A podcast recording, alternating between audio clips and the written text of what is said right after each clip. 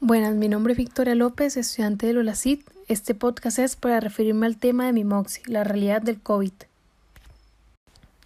Estamos en tiempos muy raros. Creo que ninguno de nosotros se imaginó alguna vez que íbamos a vivir una pandemia. Lo veíamos lejano, como en libros de historia o incluso cuentos de terror.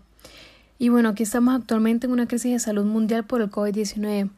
Ahora, antes de adentrarme al tema eh, principal, quería validar que es muy importante seguir los protocolos del Ministerio de Salud, el distanciamiento físico, uso de mascarillas, alcohol en gel, evitar los eventos masivos, entre otras muchas cosas.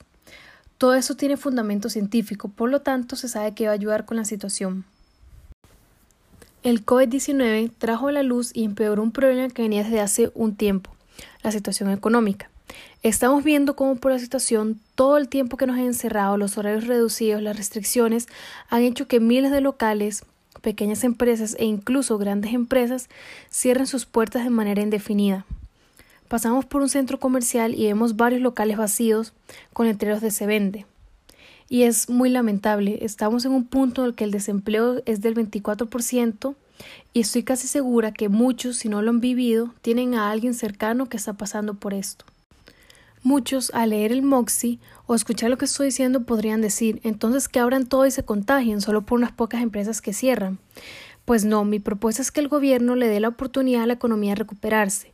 No más encerrarnos, apoyo económico para las microempresas. Además, estamos hablando de un virus que se puede controlar si se cumplen los protocolos.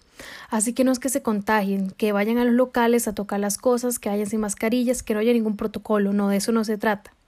Se trata de que las personas aprendan a cuidarse, salgan y podamos volver a cierta normalidad, ayudando al país a recuperarse, mejorar la calidad de vida y mantener un flujo funcional de rutinas cotidianas.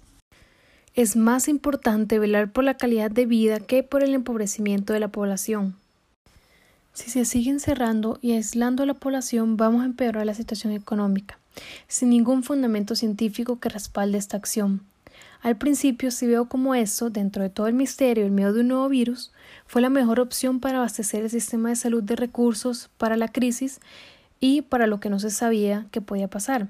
Sin embargo, ya no es una opción viable.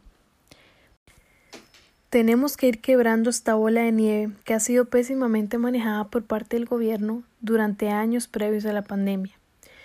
Mientras más apoye este sector, más se abren oportunidades y puestos para la población, esto va a mejorar la calidad de vida de muchas maneras. Incluso esa pizca de normalidad puede ayudar a varios con un sentimiento de soledad, desesperanza y tristeza. No son tiempos fáciles para nadie. La cuarentena, como se menciona en el documento Moxie, no tiene principios científicos. El principio, como se hacía en los tiempos bíblicos con los leprosos, era aislar a los enfermos para que no contagiaran a los sanos. Entonces, ¿Por qué no siguen encerrando si no bajan los casos? Más bien causa un impacto más negativo que positivo en la población. Ahora, ¿nos va a matar un virus con una mortalidad muy baja? ¿O nos va a matar el hambre, la desesperación, la tristeza y la soledad?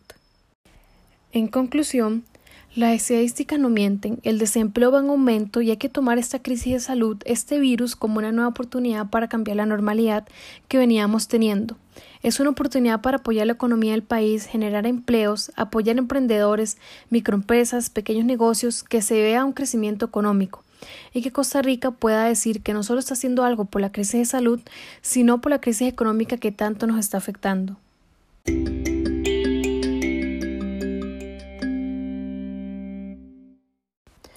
Hola, mi nombre es Victoria López, estudiante de psicología y este es mi podcast sobre el COVID-19, contexto y abordaje de feminicidios en América Latina.